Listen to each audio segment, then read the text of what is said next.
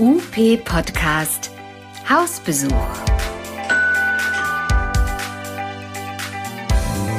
Was macht ihr so? Und was machen eigentlich die anderen? In dieser Reihe geht es ums Kennenlernen, ums Impulse geben und ums über den Tellerrand schauen. Was kennzeichnet eure Praxis? Was ist euer besonderer Schwerpunkt, eure Motivation und euer Antrieb? Wir sind Carola und Olaf. Und wir freuen uns, euch besuchen zu dürfen. Wir sind heute zu Gast in einer Stadt, die einen Fußballclub hat, äh, die sich Zebras nennen, deren Vereinsfarben aber komischerweise blau-weiß sind. Keiner weiß, glaube ich, genau warum. Irgendwie eine besondere Konstellation. Insider wissen wahrscheinlich schon, in welcher Stadt wir sind. Wir sind heute bei Walter Dickerhoff. Walter ist äh, Mitinhaber von fünf Logopädiepraxen in und um Duisburg. Moin Walter, schön, dass wir bei dir sein dürfen heute. Guten Morgen, guten Morgen und danke für die gute Vorbereitung, was Duisburg betrifft. Duisburg hat sicherlich noch ein kleines bisschen mehr, aber diese Zebra-Zebra-Konstellation zeigt ja schon, dass Duisburg irgendwie besonders zu sein scheint. Betrifft das, ganz kurz vorneweg, betrifft das auch die Logopädie in Duisburg? Was ist da anders als in anderen Regionen des Landes? Wir haben in Duisburg sicherlich die Besonderheit, wie in vielen Städten des Ruhrgebiets, dass wir einen sehr hohen Migrationsanteil in unserer Bevölkerung haben. Da geht es vor allen Dingen um Menschen mit türkischem Migrationshintergrund. Wenn ich es richtig auf dem Schirm habe, ist es die drittgrößte Community in Deutschland nach Berlin und Köln. Haben wir 100.000 Menschen mit türkischem Migrationshintergrund in Duisburg. Ansonsten alle Klischees, die man den Ruhrgebietsmenschen zuschreibt. Ähm, die Duisburger können sich das ja ein bisschen aussuchen, ob sie sich mehr dem Rheinland zurechnen oder ob sie dann Lust auf Ruhrgebiet haben, genauso wie die Dortmunder das mit Westfalen machen oder Ruhrgebiet. Aber ich glaube, Ruhrpott ist immer noch positiv besetzt, auch identitätsstiftend. Nicht ganz so unfreundlich wie die Berliner, aber ansonsten dann eben auch herzhaft, direkt, ehrlich, auf den Punkt. Und das ähm, kann ich durchaus bestätigen, das auf Arbeitsweise irgendwie bei uns. Und anders kommt man in Duisburg auch nicht klar.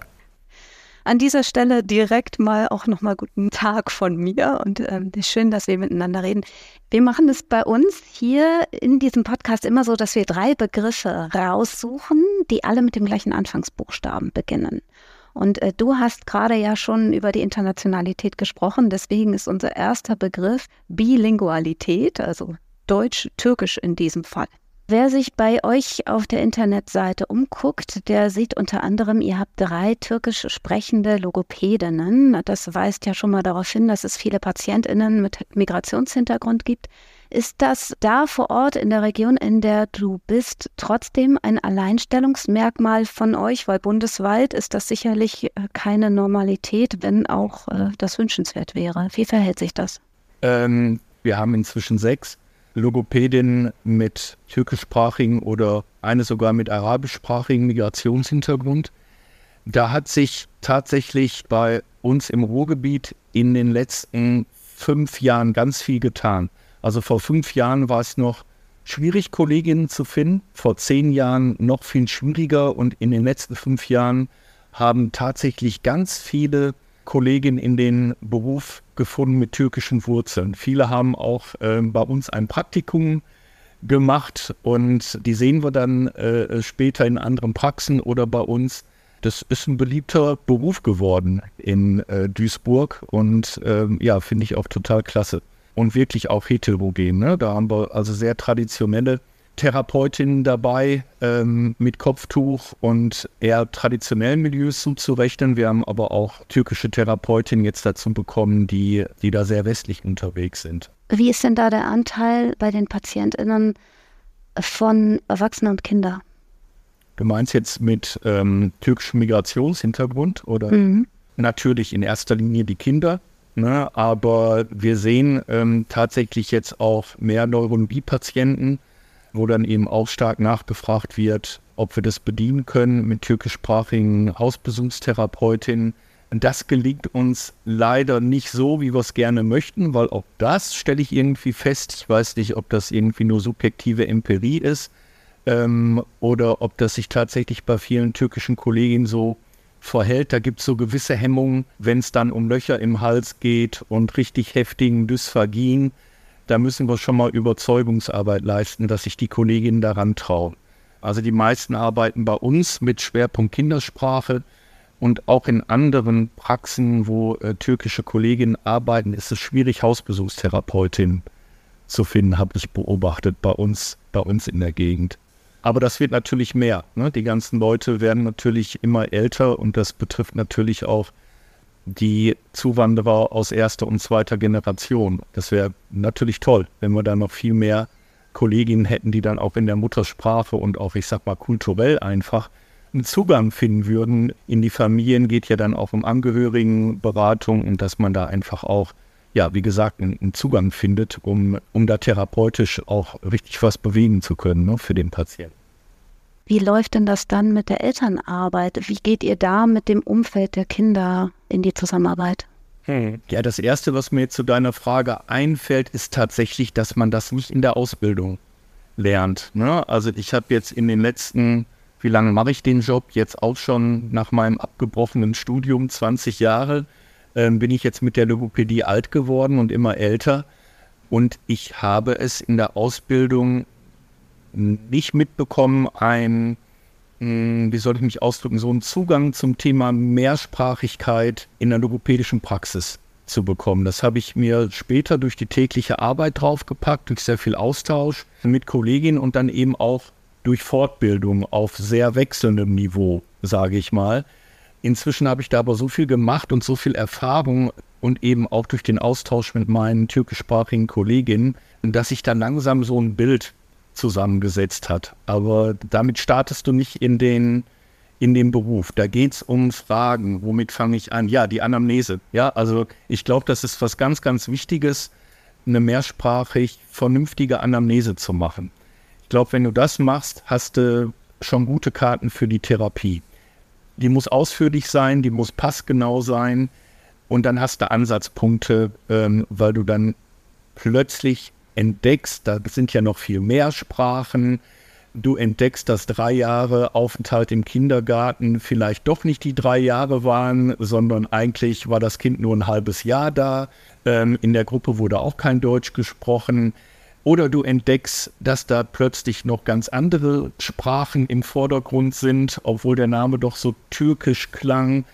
Das ist also wirklich eine Wundertüte und man entdeckt dann eben auch Ansatzpunkte, wie man die Kinder noch mehr in die, ähm, in die Lernsprache bringen kann. Ja, also mhm. wenn irgend möglich, dann machen wir natürlich Therapie auf Deutsch. Nicht, dass das hier falsch rüberkommt. Ne? Der Klassiker haben wir alle gelernt, Therapien der Muttersprache, wenn es eben auch eine Sprachentwicklungsverzögerung in der Muttersprache gibt. Oft ist es mhm. einfach auch nur Deutschmangel. Die Kinder kommen eben auch in die Praxis mit einer irgendwie als trojanisches Pferd oder als Eintrittskarte. So, und die, da versuchst du natürlich auch entsprechend das Thema Mehrsprachigkeit einzubauen ne, in die Therapie.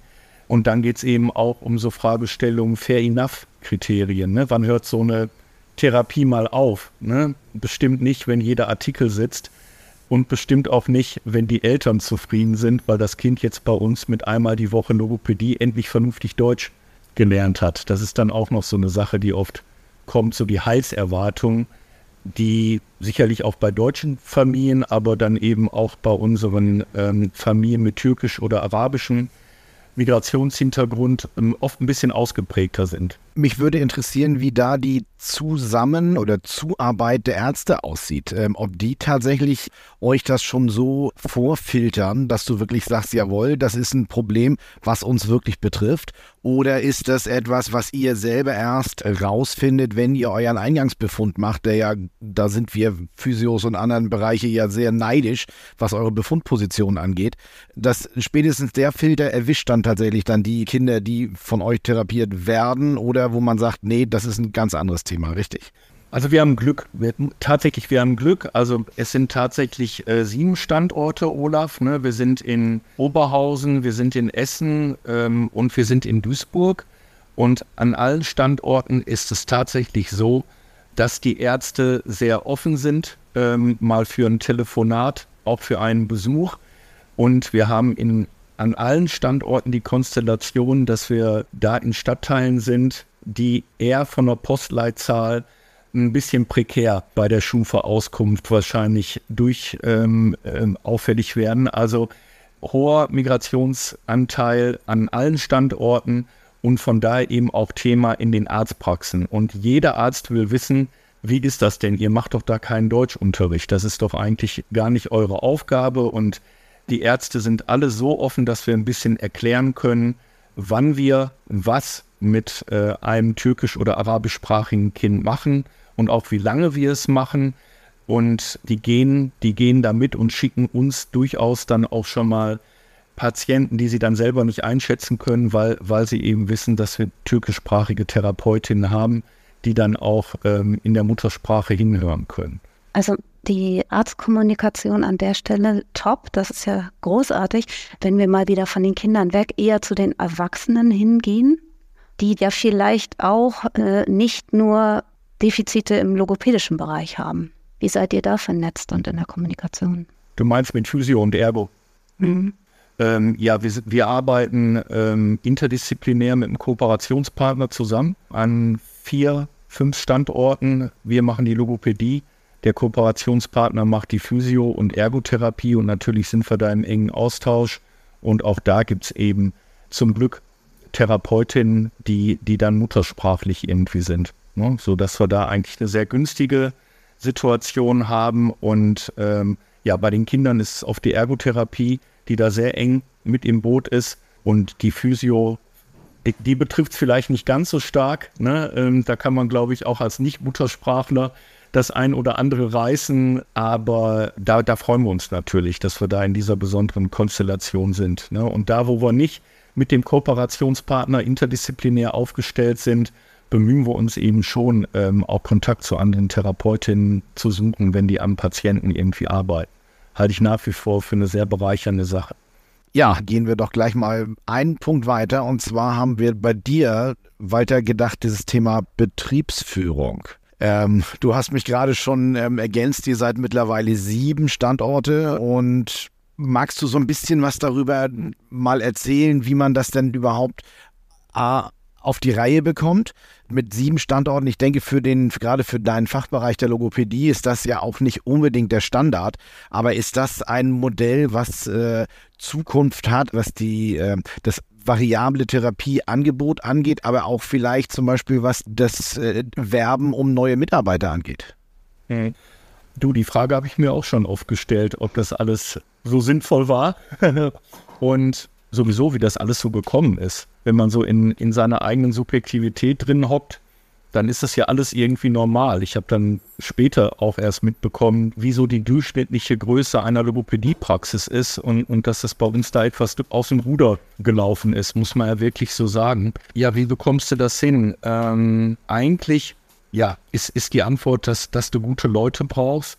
Ähm, wir haben den Leuten immer Freiheiten gegeben. Ich kann natürlich nicht sieben Standorte gleichzeitig leiten, du musst Verantwortung abgeben, du musst irgendwie Talente entdecken, die nicht nur in Anführungszeichen Therapie mit dem Patienten machen möchten, sondern eben auch Lust haben anzuschieben, zu organisieren, ähm, andere Leute im Team zu unterstützen, zu entwickeln, die kreativ sind, die auch mutig sind. So, und wenn du dann diese Talent-Scout-Skills äh, hast und vielleicht auch verfeinerst, mit den Jahren, ich glaube, da musst du dich dann eben auch trauen, die Leute machen zu lassen. Also ich glaube, was wir wirklich nicht haben, ist so eine Kontroll- und ganz enge Leitplankenkultur in unserem Unternehmen, sondern mach, geh los, probier dich aus. Du darfst auch mal gelassen scheitern, du darfst auch mal einen Fehler machen, aber die Leute sollen wissen, warum wir es machen, ne? weil das war ja auch, glaube ich, deine Frage. Bewerbermangel, Bewerberinnenmangel. Natürlich haben wir dadurch, dass wir so groß sind, auch Vorteile. Ne? Wir können einfach andere Arbeitsbedingungen den Leuten zur Verfügung stellen. Wir können mit anderen Gehältern, mit anderen Zahlen rechnen. Wir können attraktives Fortbildungsangebot zusammenstellen, was immer wichtiger geworden ist. In den letzten Jahren bemerke ich, wenn ich mir Bewerberinnen anschaue, die sind oft noch sehr, sehr unsicher und fragen das vielleicht stärker ab als ein Gehalt, ne, was man da irgendwie im Köcher hat. Das heißt, wir arbeiten ganz viel mit Inhouse-Dozentinnen, die uns besuchen und dann sehr passgenau im Team unterstützen. Und das geht natürlich durch die Größe und dann irgendwann auch über eine gewisse Bekanntheit sehr, sehr viel besser, als wenn du nur eine kleine Praxis hast. Gleichzeitig ganz klar ähm, haben wir jetzt auch so eine Größe erreicht, wo es, wo es eine Challenge ist, alles zusammenzuhalten, die Leute im Austausch zu halten. Das geht nur über möglichst intelligente Prozesssteuerung, also nicht nur Partys, nicht nur zusammen auf dem Eiselmeer segeln gehen oder Weihnachtsfeiern, sondern tatsächlich die Leute immer wieder zusammenzubringen vor allem eine funktionierende Leitungsebene immer wieder zusammenzubringen. Und das ist eine Herausforderung und manchmal scheitern wir da eben auch. Ne? Also die Grenzen sind, sind da, glaube ich, auch jetzt langsam absehbar. Ne? Wir können, wir haben nicht vor, jetzt noch weiter zu expandieren, sondern das zu pflegen, was, was wir tatsächlich haben. Du hast also einen ganz äh, differenzierten Blick drauf. Trotzdem, wenn du einmal so zusammengefasst sagen würdest, was ist der Vorteil großer Logopädiepraxen im Vergleich zu den vielen Ein-Mann-, Ein-Frauen-Praxen, die es auch überall verstreut gibt? Ein Punkt, der sicherlich dabei auch ganz wichtig ist, du hast natürlich eine Menge Kompetenz im Team. Ne? Also wir haben wirklich ähm, ein sehr heterogenes Team vom Alter, von den Orten, wo die Leute ausgebildet worden sind und dann eben auch von der Schwerpunktsetzung. Wir können natürlich jetzt mit, was haben wir jetzt, 45 Logopädinnen, die für uns arbeiten, natürlich nicht alle in Vollzeit und einige sind auch in Elternzeit momentan. Aber da können wir natürlich inzwischen jede Orchideen Wissenschaft innerhalb der Logopädie bedienen mit einer wirklich sehr guten Expertise. Wir haben Leute, viele Leute, die durch die räumliche Nähe in Holland mit einem akademischen ähm, Abschluss in die Logopädie gekommen sind. Wir haben Leute, die ganz klassisch noch Anfang der Doppelnuller, so wie ich, äh, an Berufsfachschulen in der Umgebung ausgebildet worden sind. Wir haben einfach Leute auch mit ganz unterschiedlichen Interessen, was die Störungsbilder äh, angeht. Und das schreiben wir in unseren Stellenausschreibungen und das machen wir auch im Team immer wieder klar. Die Leute sollen eben Schwerpunkte setzen. Ne? Die sollen nicht alles behandeln und alles gleich gut behandeln können. Das kann nicht der Anspruch sein, ne, sondern die sollen sich eben spezialisieren. Eigentlich egal, mit welchem Ausbildungsstand die Leute kommen. Wir wissen, welche Stellschrauben wir zu drehen haben, dass ich sag mal, da in einem Jahr eine richtig gute Dysphagie-Therapeutin rausgekommen ist. Ne? Dann kommt der Ulrich Birkmann einmal für eine Dysphagie-Fortbildung, ähm, dann wird die Therapeutin für eine Woche da oder dorthin geschickt und dann läuft noch ein Hospitationsprogramm was wir dann eben auch bezahlen können, ne? mhm. weil dann eben auch mal größere Orga-Kontingente oder Hospitationszeiten zur Verfügung äh, stehen, weil wir ganz einfach durch die, durch die Größe auch ein, ein wenig anders kalkulieren.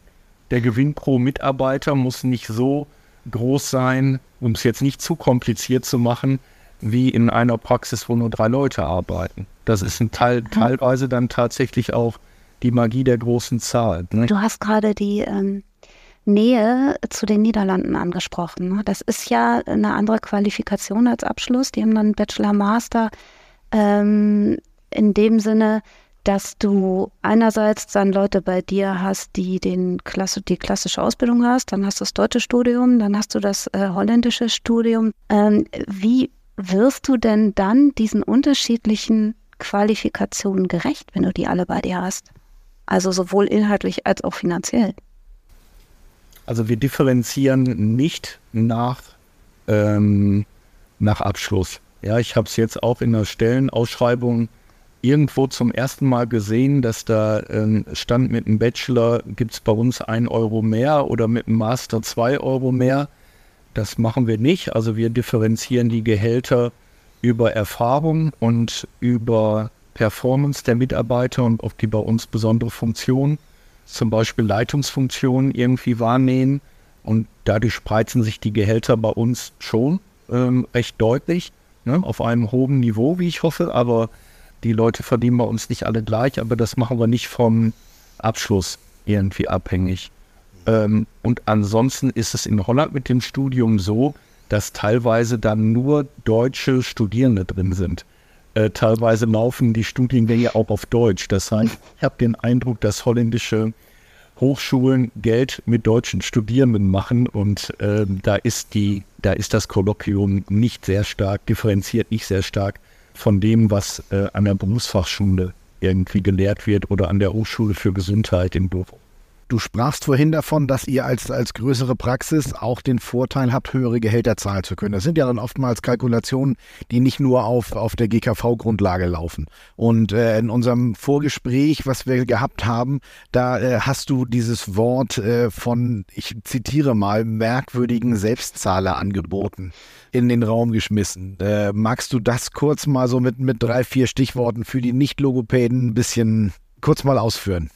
Ich glaube, dass es möglich ist, wenn man so sein Schicksal auch als Praxis in, in die eigene Hand nimmt, dass man auch ganz klassisch mit, mit Logopädie gut über die Runden kommen kann, ein gutes Leben führen kann. Im Moment sind wir noch innerhalb der GKV und haben keinen Direktzugang, ja, aber wir haben immer versucht, uns auf Logopädie zu konzentrieren und ich habe auch die Demut, wir haben Standortvorteile. Wir sind einmal im urbanen Raum. Wir haben diese bevölkerungsreichen Stadtteile.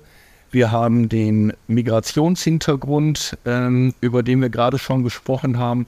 Und mir ist natürlich klar, ähm, dass eine solche Konstellation irgendwo auf dem platten Land überhaupt nicht möglich wäre. Ne? Aber unter der, unter der Prämisse ähm, habe ich nie die Illusion gehabt, dass jetzt irgendwie sich gesundheitspolitisch total etwas drehen wird für uns. Ich war ganz überrascht, was dann so 2017, 18 passiert ist, wie viel sich bewegt hat, auch bei den Vergütungen, wie viel sich da bewegt hat.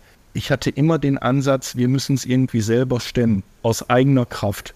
Und da war immer klar, je mehr Therapien wir machen, je mehr wir bedienen können, je mehr gute Leute wir reinbekommen, umso besser geht es eigentlich allen.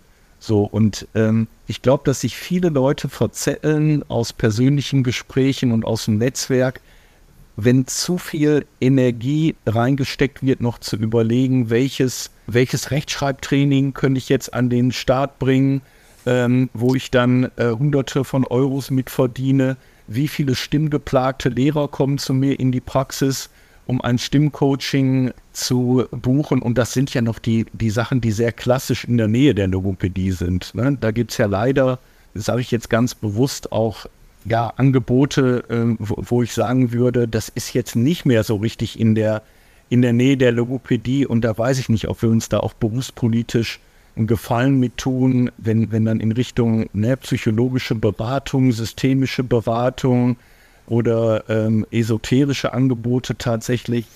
Kann man natürlich machen, war aber nie unser Weg. Also wir haben eigentlich kein einziges Selbstzahlerangebot in der Logopädie, in unserer Praxis. Ja, natürlich machen wir mal eine Schulung in, in der Kita oder in der Pflegeeinrichtung äh, und lassen uns die bezahlen. Und ich habe noch privat das Projekt Stimmschule für Lehrerinnen und Lehrer laufen, wo ich eben an Schulen gebucht bin und, und den, äh, den Kolleginnen da vier Stunden im Klassenraum etwas zum Thema Stimme erzähle.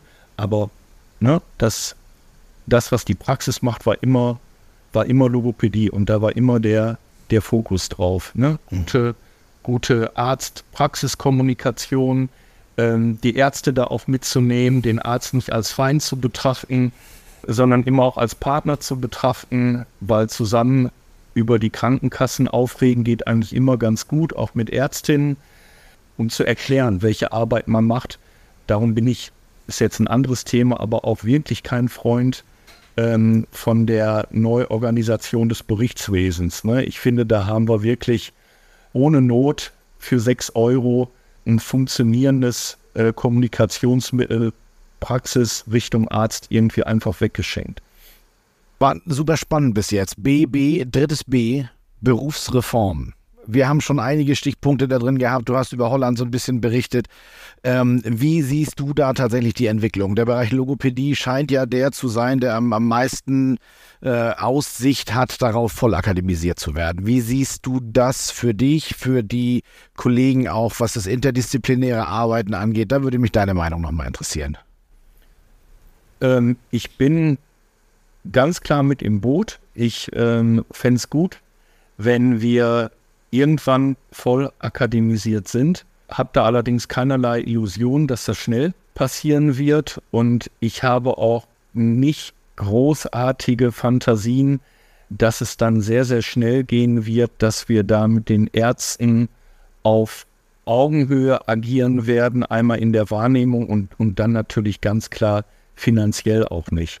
Ja, aber das würde ja nicht nur die Logopädie betreffen, auch ein BWLer steigt nicht unbedingt mit über 50.000 Euro brutto ein. Ja, und da fehlt mir auch manchmal so ein wenig die Einordnung und die Demut. Ich glaube, dass sich bei den Gehältern nicht nur bei uns, sondern am breiter Front da ganz viel bewegt hat. Und ich glaube, dass es inzwischen die Regel ist.